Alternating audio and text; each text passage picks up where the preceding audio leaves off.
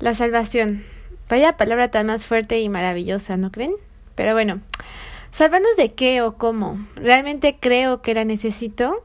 Y con estas preguntas inicio este podcast. Antes que nada, permíteme darte una perspectiva muy libre, esperando que te sirva de ayuda. Pero pues para esto, para darte esta perspectiva libre de salvación, necesito que tengas una mente abierta, libre de cualquier prejuicio religioso, puesto que esta plática va más allá de una doctrina religiosa que puedas conocer, profeses o no profeses.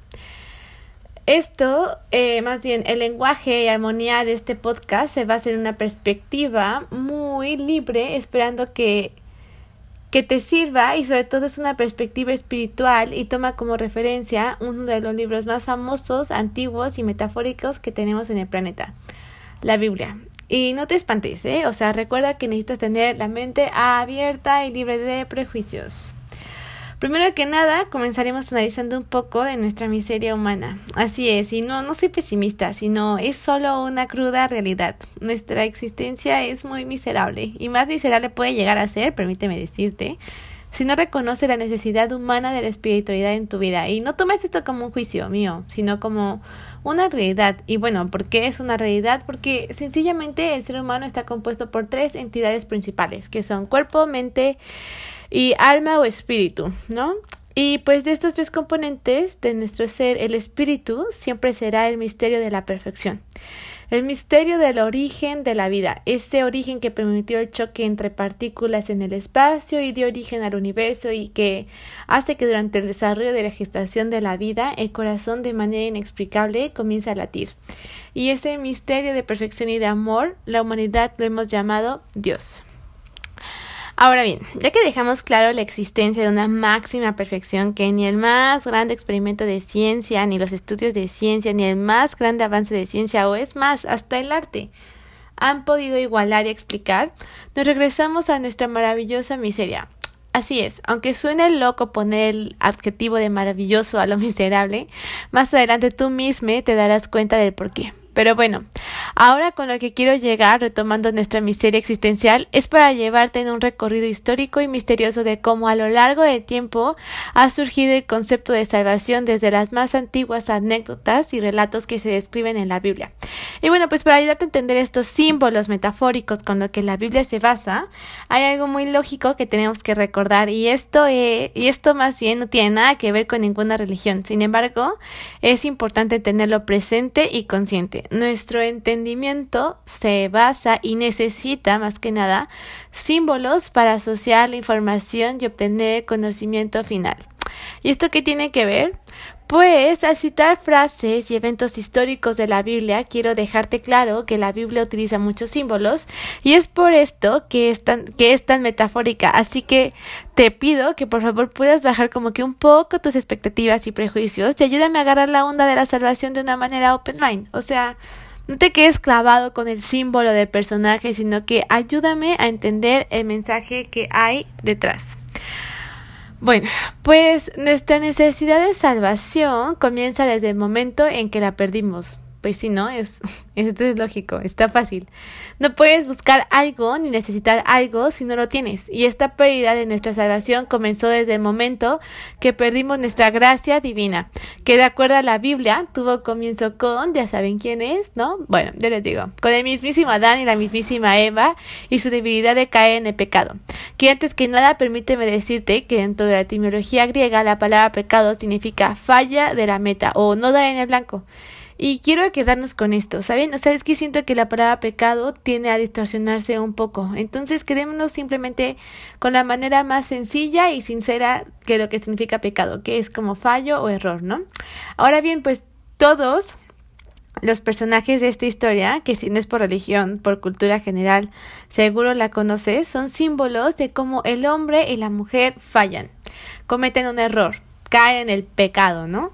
Y esto pues tras ser tentados por la serpiente y aquí estos símbolos no nos dicen nada más que el hombre y la mujer por debilidad humana adquirieron conciencia por desobediencia y que esto obviamente nos quitó el chance de perfección y no fue por solo adquirir el conocimiento de lo bueno y lo malo, ¿eh? sino que fue tras desobedecer y haber perdido como esa confianza de que no era necesario, porque estábamos ya en el Edén, ¿me entienden? O sea, ya estábamos en el paraíso de la perfección completa. Y pues ante esto Dios no tuvo alternativa más que mudarnos de ahí y que bajo nuestro propio albedrío, con nuestra nueva adquisición de conciencia, buscáramos otra vez ese paraíso, ¿no? Ese nirvana para el budismo, por así decirlo, en el que estábamos. Y pues bueno, es aquí donde comienza nuestra búsqueda de la salvación. Y bueno, de aquí para el real, vea, todo el Antiguo Testamento describe cómo Dios no dejó de buscar al hombre y el hombre no dejó de buscar a Dios, porque es como cuando tú cuidas a un bebé, aunque sabes que ese bebé está bien, sigues como al pendiente y viceversa. O sea, el bebé busca compañía, huele, siente y esto es porque no quiere como sentirse solo, porque por instinto de sobrevivencia busca sentirse a salvo. Ya la va cachando, les va haciendo como que estos conceptos un poco de lógica. Bueno, pues como les decía, bajo esa secuencia de búsqueda y llamados que Dios, a pesar de que hubo muchos hitos importantes como Moisés y los mandamientos, la huida del pueblo y travesía por el desierto durante 40 años, la conquista de la tierra prometida, en fin, todas las anécdotas con símbolos y metáforas para comprender que Dios seguía en contacto con el hombre, llegaron a un punto en que Dios no encontraba el verdadero orden, o sea, porque esto comenzó a malinterpretarse sobre, o sea, se empezó a malinterpretar sobre dónde estaba la verdadera esencia del significado de Dios cayendo en la creencia de que Dios estaba en el dinero y las riquezas materiales principalmente, y esto pues fue encabezado por los macabeos o el judaísmo, ya que en la región de Judea en Israel el pueblo judío, debido a la zona geográfica y comercial en la que se encontraban, comenzó a empoderarse materialmente en riquezas, y aunque tenían presente la palabra de Dios, porque ya había escrituras que son las que ahorita conforman el Antiguo Testamento, se desvirtuó la esencia de Dios, ¿me entienden? Y esto inicio a una necesidad de una restauración que sucedió aproximadamente en el año 430 antes de Cristo, con los últimos libros del Antiguo Testamento que son Esdras y Nehemías. Y bueno, esto hace que fueron como cuatro siglos, sí, bueno, así, fueron cuatro siglos de silencio completo antes de que llegara esa revelación.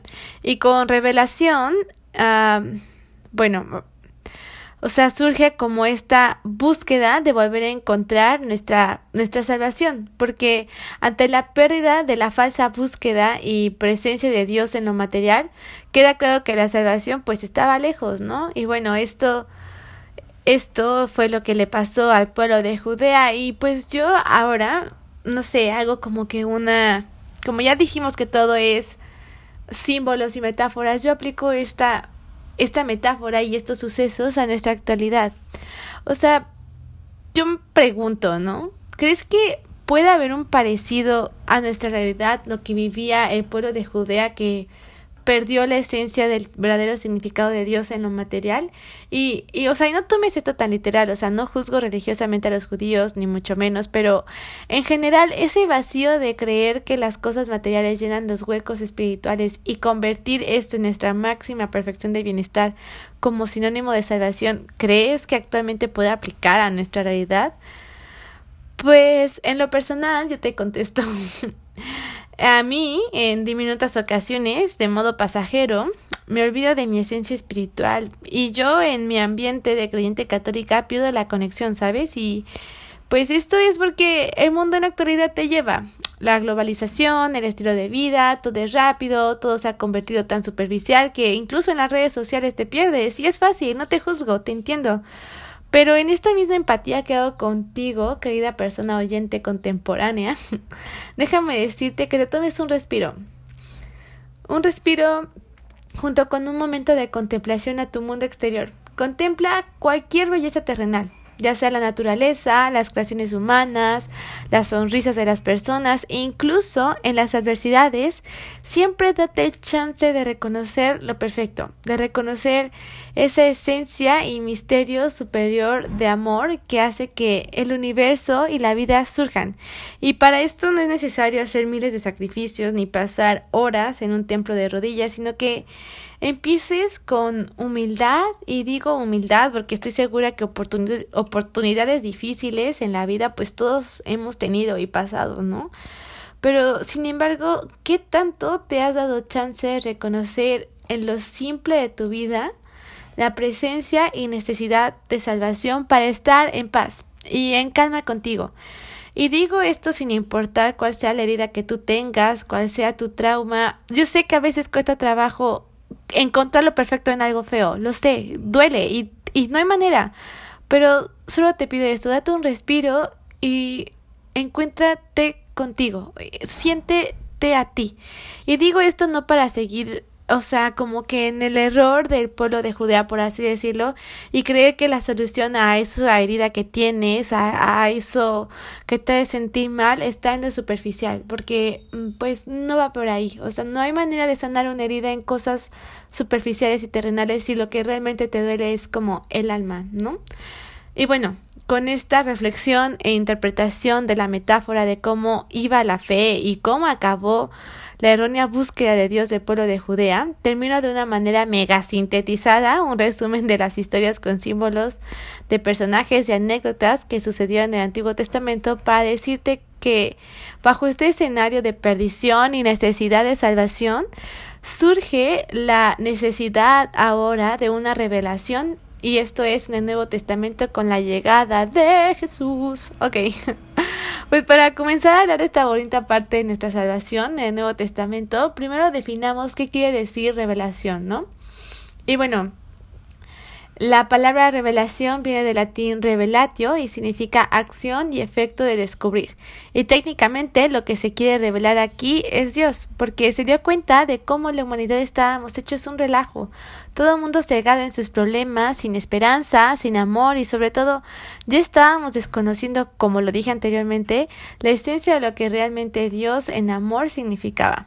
Así que es aquí cuando surge nuestro camino directo hacia Él. Y hasta eso nos las puso fácil, ¿eh?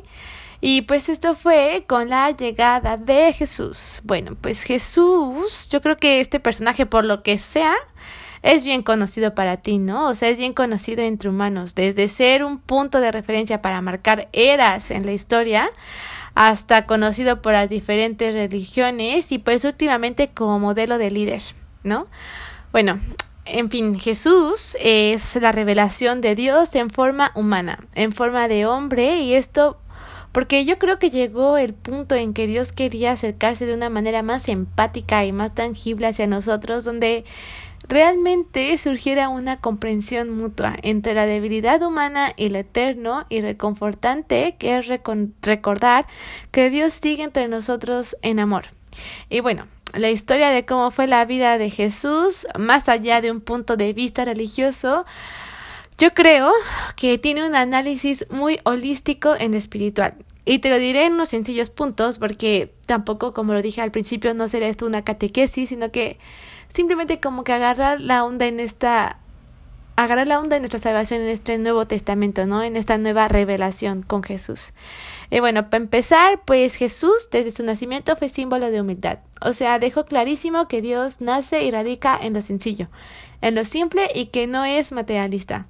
Número dos, entra en protagonismo una mujer, una mujer que para Jesús y para Dios fue de gran importancia para demostrar el, verdadero significado de valentía, de fe y poder. O sea, un poder que Dios mantiene hacia nosotras las mujeres. Y esta mujer fue María, ¿no? Y analizando, o sea, analizándolo bien, creo que es en pocas religiones, o al menos que yo conozca, ¿verdad? No sé. Que se hace referencia a la mujer como un ser divino, o sea, como un ser de divinidad.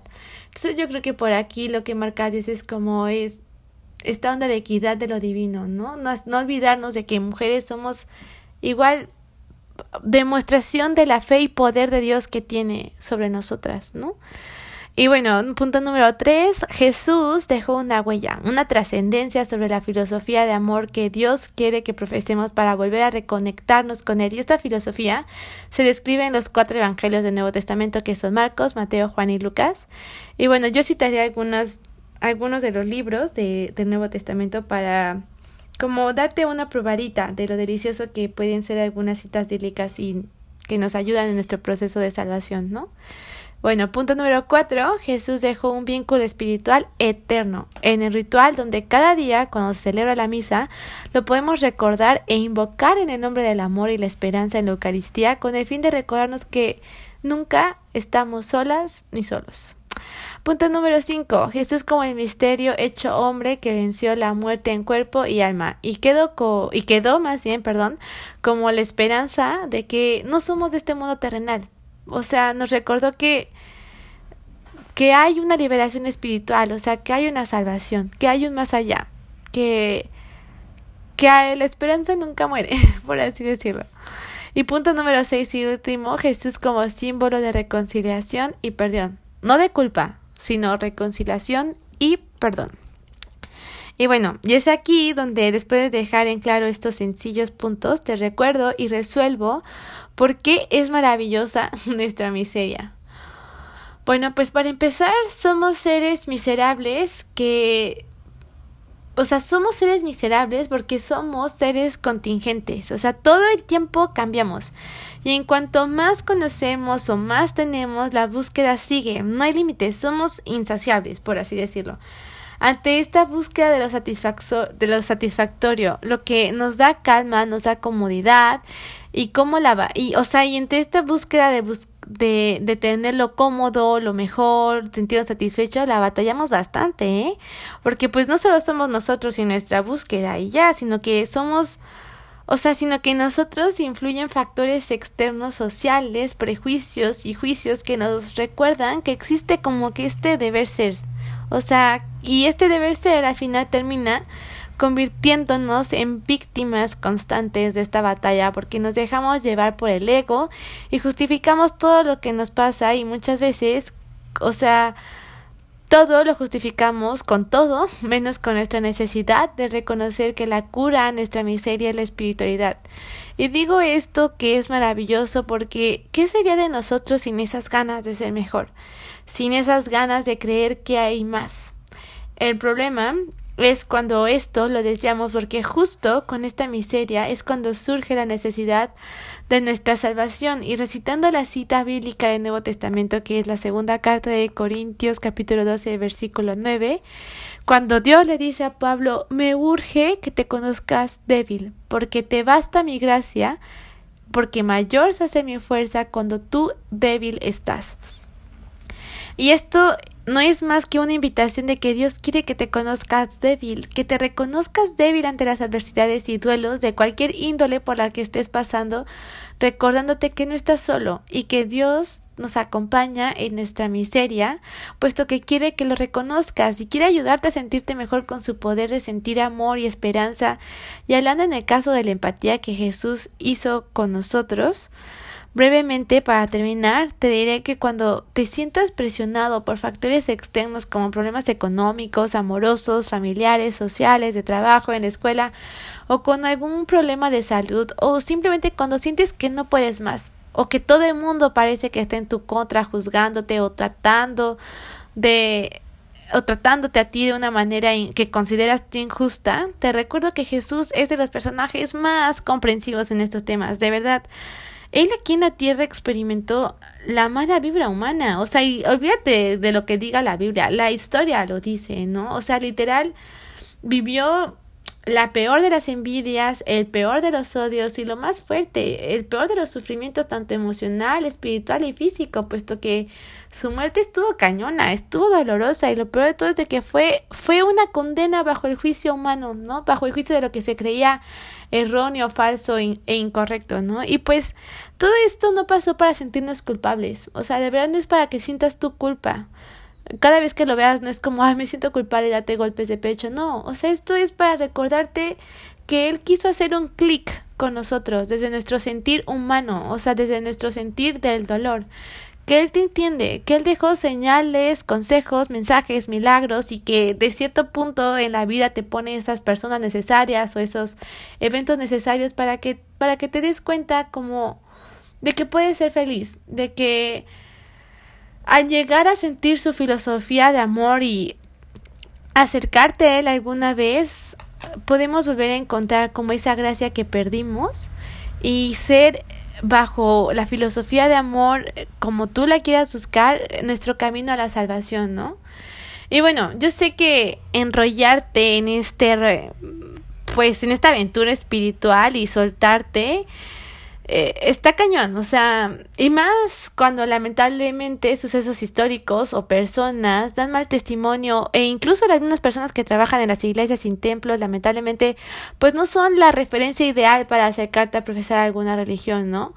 Pero pues yo te invito a que primero entres en un diálogo contigo. Así empezaron muchas cosas en la Biblia y pues nadie tiene referencia exacta de lo que haya sucedido haya sucedido tal cual, ¿no? O sea, los relatos y todas las anécdotas que están, nadie lo sabe que realmente haya, o sea, no hay una verificación que haya pasado así las cosas. Sin embargo, se ha llegado a un estudio donde se reconoce que esa sabiduría en cada uno de los libros que componen la Biblia provienen de una sabiduría superior, donde queda claro que por mucha imaginación que tenga la mente humana, es tanto el contenido metafórico y de símbolos que se han aceptado más bien y de símbolos que hay dentro de la Biblia, que se ha aceptado una inteligencia superior, por lo que se ha otorgado el término de ser un libro sagrado, aparte de contener milagros y describir escribir pues cómo fue todo este buscar de Dios y todas estas manifestaciones de Dios tanto en Jesús como en el Espíritu Santo y la humanidad. Más allá de eso, obviamente hay algo sagrado y que hace que la Biblia sea un, o sea, más allá de ser el libro más vendido pues, en el mundo, sea un libro como de magia de amor, ¿sabes? Y retomando lo de tu diálogo interno, comienza por aquí. O sea, comienza basándolo en un diálogo bajo esa misma magia y milagro de amor con el que la Biblia surgió, ¿no? O sea, bajo ese milagro de amor, de amor que habita en tu interior y bajo esa concentración que tú logres tener en ese momento de diálogo contigo, invoques la presencia de Dios. Como, o sea, invócala como esa energía suprema que todo el tiempo está presente en tu vida, en las sonrisas, en tu felicidad, en tus tristezas, en tus corajes, en tus duelos, en tus triunfos. De verdad, entra en silencio dentro de ti y hallarás una especie de fuerza mística en tu alma que te hace creer que, que no todo está perdido y que literal, aunque suene cliché, todo pasa por algo y que ese algo es la gracia divina de Dios en sus diferentes manifestaciones. Y bueno, aquí hago un paréntesis, o sea, yo sé que hay cosas muy cañonas que a nadie se le desea, ¿no? Muerte, dolor, sufrimiento, decepciones, injusticias.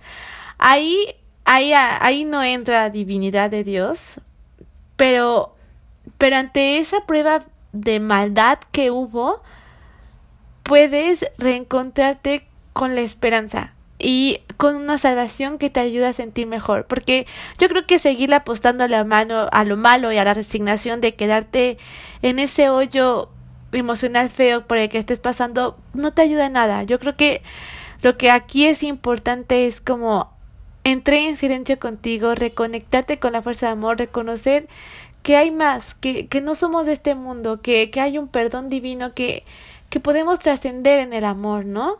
Y pues digo, al, al igual, lo único que nos queda hacer ante cualquier cosa que estés pasando, sea positiva o negativa, pues es, es dar gracias, porque automáticamente que das gracias entre más bien, eh, independientemente del dolor que estés pasando, como que entras en la misma sintonía de amor que tienes en tu fuerza interior y para entender esta fuerza de amor interior, Dios y Jesús nos dejaron una ayuda, una ayuda que es muy famosa y es esta palomita blanca, ¿no? Que es el Espíritu Santo.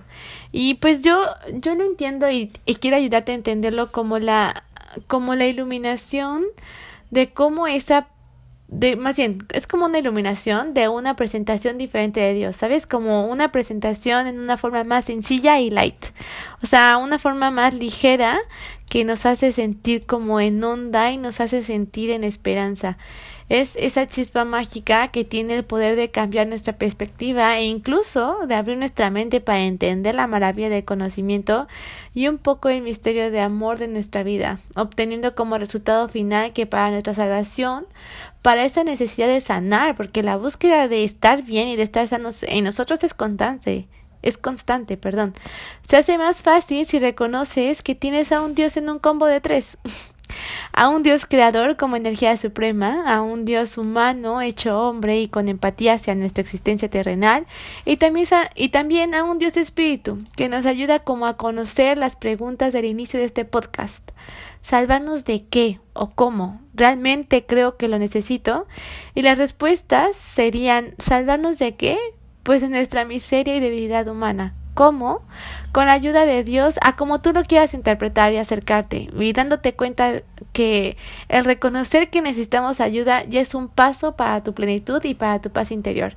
Y por último, si lo necesitamos o no, pues yo creo que esa ayuda, o más bien, yo creo que sí es una necesidad, y yo te puedo sugerir que, que lo busques a tu manera, a tu ritmo, a tu tiempo, a tu espacio, pero reconéctate con tu energía de amor, con esa energía suprema que es Dios y conócelo sin miedo, porque Él a ti ya te conoce y cree en ti. Ahora tú dale chance de creer en Él y con certeza atrévete a decir que confías en Él y que nuestra salvación y bienestar inician desde una simple contemplación a lo que tú quieras y un diálogo interno lleno de amor.